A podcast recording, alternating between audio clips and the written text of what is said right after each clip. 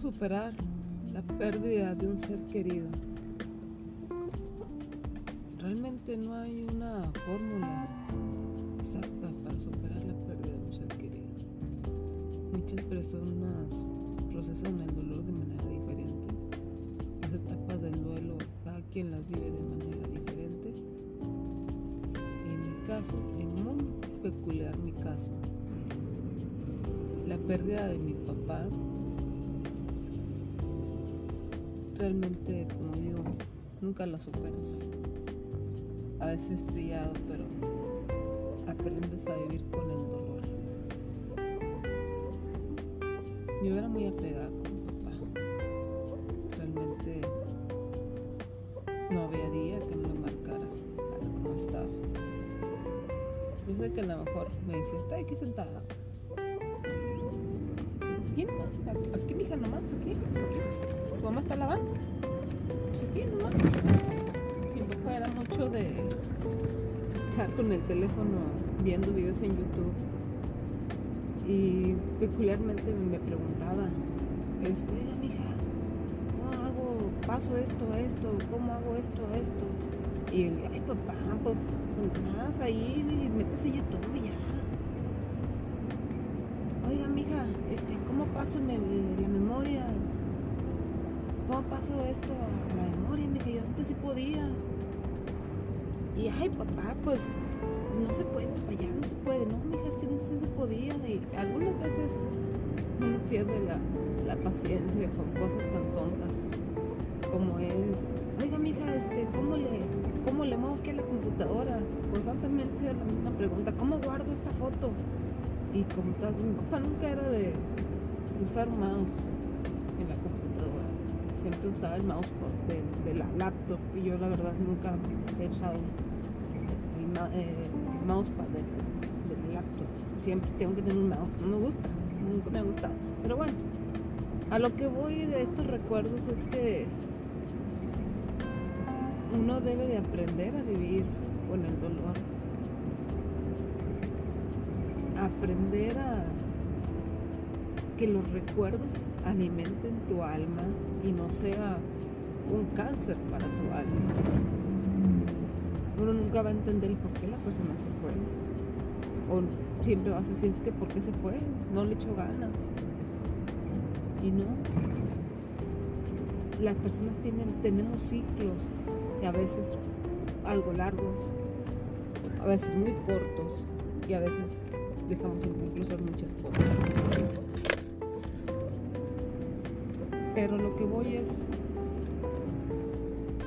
cuando la persona se va, en mi caso mi papá se fue de, manera muy súbita. Este, siempre imaginaba yo cuando, hace, algunos años, porque pues ya mi papá es una, era una persona, era una persona de, 73 años, este, y yo era muy apegada, a diferencia de mis otros hermanos, pues yo era, pues fui la chiquita, fui la más cercana a papá. Este, crecí más con mi papá.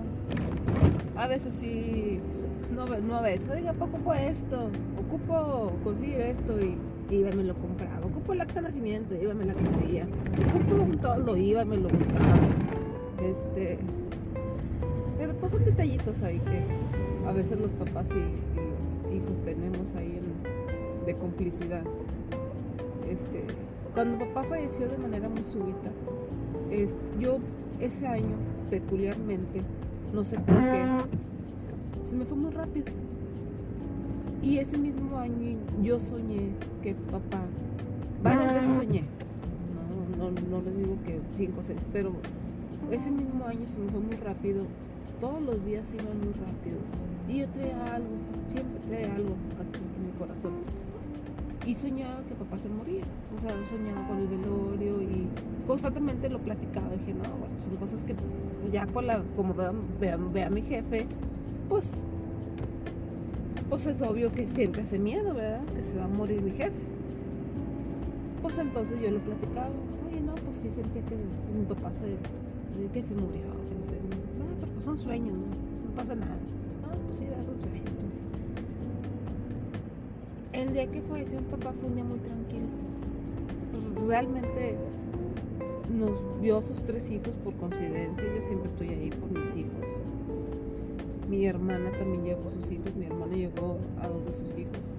Y papá se la pasó muy bien. No tuvo quejas. Fue al mercado caminando. Regresó. Fue a la tienda caminando con los niños.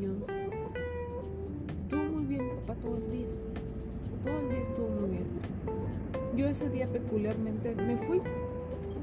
Me fui y no me despedí de él. Me fui con las prisas todos los días, ¿por qué les digo esto? Todos los días antes de irme yo le daba su beso y cuando no se lo daba me regresaba porque decía, algo, algo siento. Y todos los días me regresaba a darle su beso a la frente, todos los días.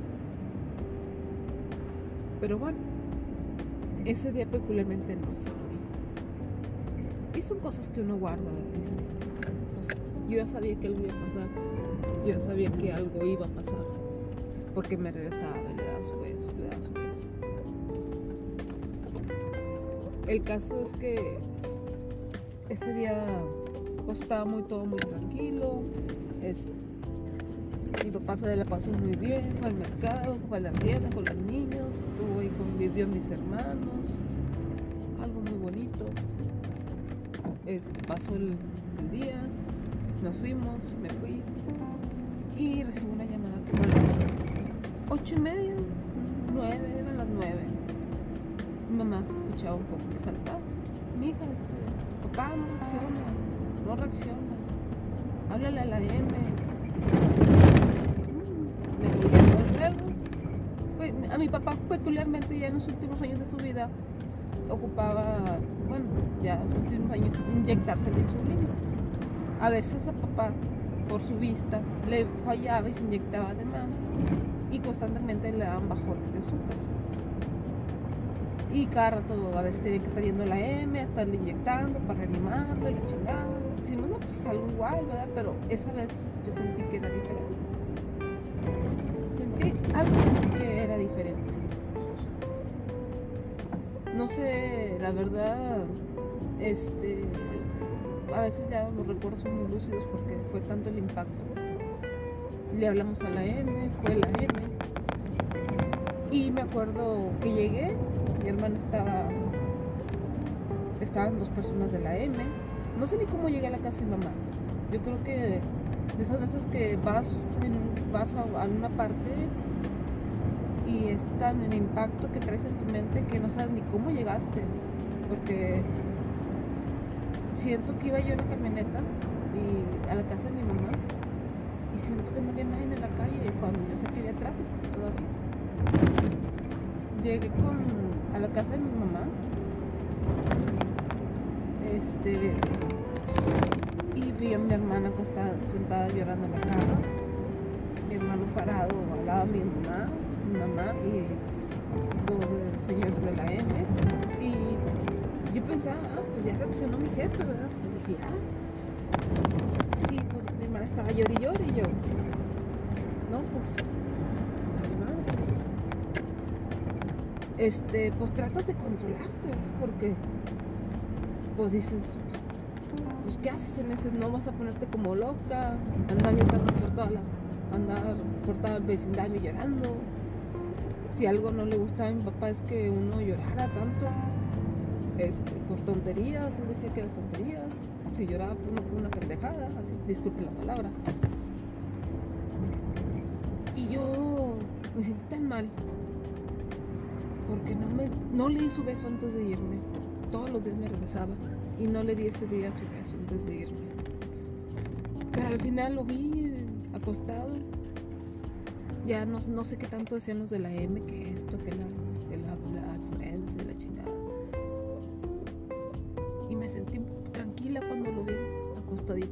no sufrió. Que le dije, ah, que me acuerdo que me acerqué y este, yo creo que por eso no sentí tanto, no lloré tanto, o sea, no me puse tan mal. Porque dentro de lo que cabe, pues fui con mi jefe, una, mi hija, pues todos los días le tomaba su azúcar. Sí, nos peleamos y a veces nos enojamos y unos días antes nos peleamos. pero ahí estaba. Siempre iba le tomaba su azúcar. Ese día no estaba, pues sí la tenía un poco alta, pero no se había inyectado. Este, cenó mucho un día antes. Tenía el azúcar así tan disparada, porque siempre que tenía disparada el azúcar, le no, pues inyectese 130 y, y yo me iba con el pendiente.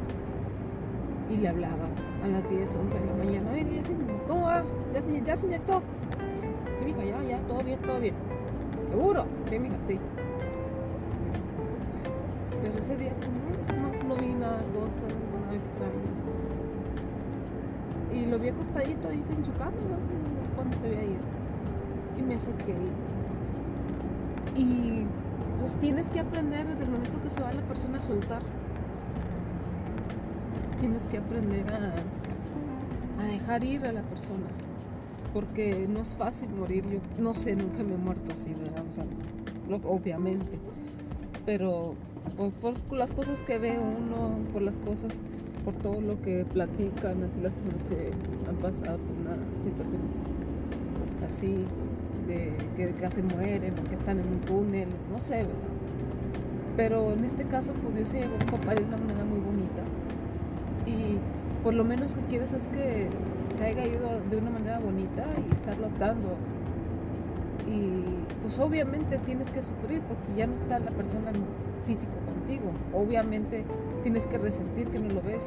Obviamente tienes que resentir que no lo hueles. Obviamente muchas cosas. Pero estaba acostado mi papá y lo miré tranquilito, no tenía ningún síntoma de dolor. Este le dije, gracias jefe. Gracias por todo lo que me dio. Gracias por ser mi papá. Gracias por darme buenos ejemplos. Gracias por enseñar, inculcarme valores. Gracias por estar siempre ahí. Y le hizo beso en la frente. Y le dije, váyase en paz. Vamos a estar bien. Voy a estar bien. Este. Y le su beso. Y le, le dije que se fuera en paz. Y ya. Me, salí del cuarto, me senté y empecé a hacer llamadas. Empecé a hablar de las personas que muy cercanas realmente. La persona que nos ayudaba también ahí con el asado que nos también fue y se despidió de él porque también y él convivía mucho con él.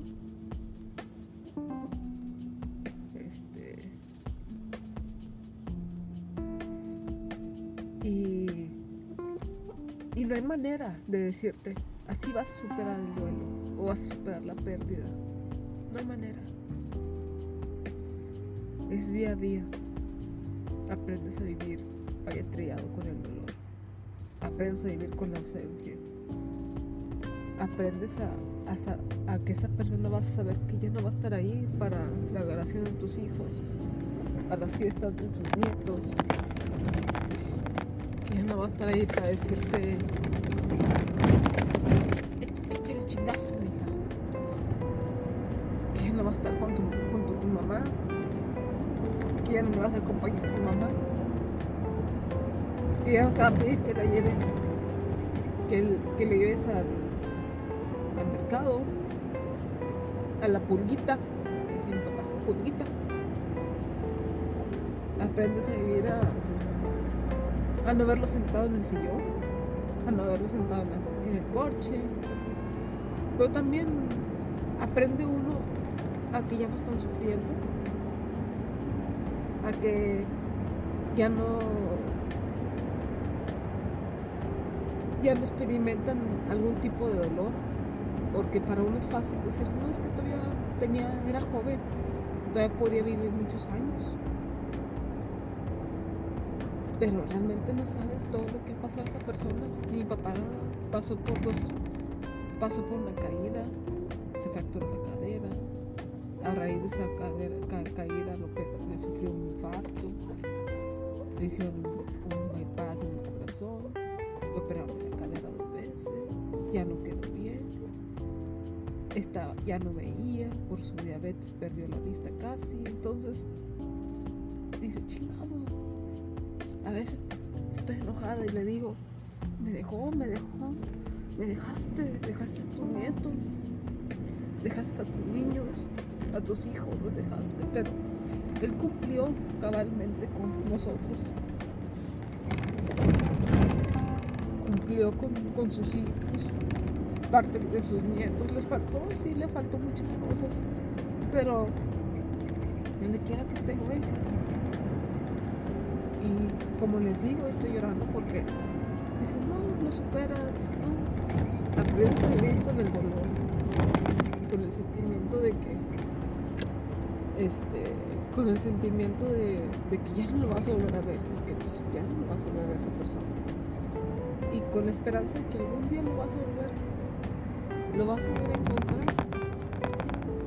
Con la esperanza de que ya no está, pero cuando ya no estés tú, van a estar juntos. No hay manera de superar la muerte, porque la muerte no se supera.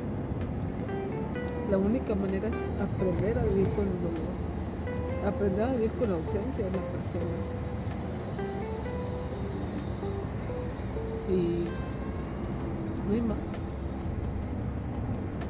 No.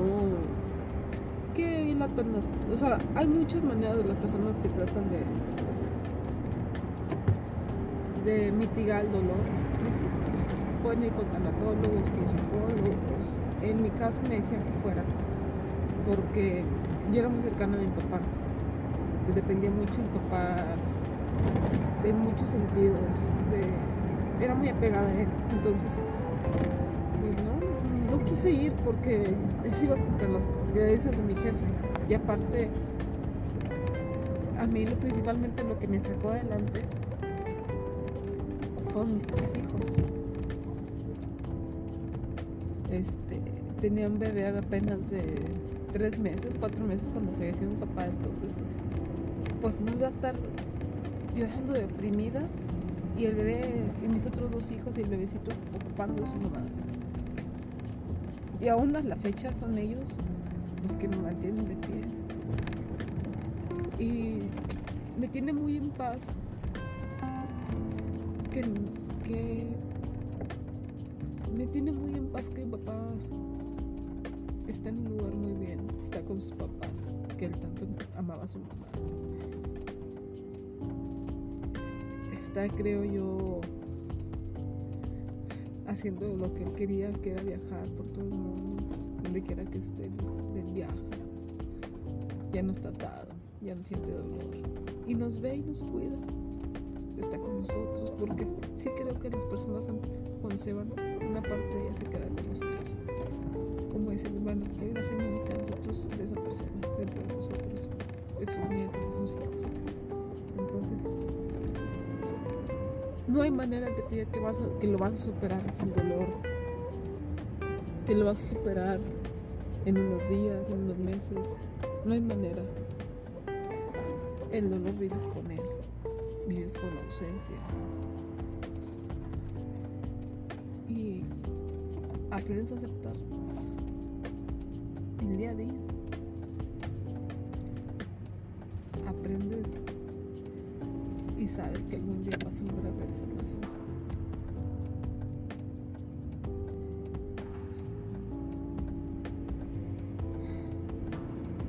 Cierra los ojos,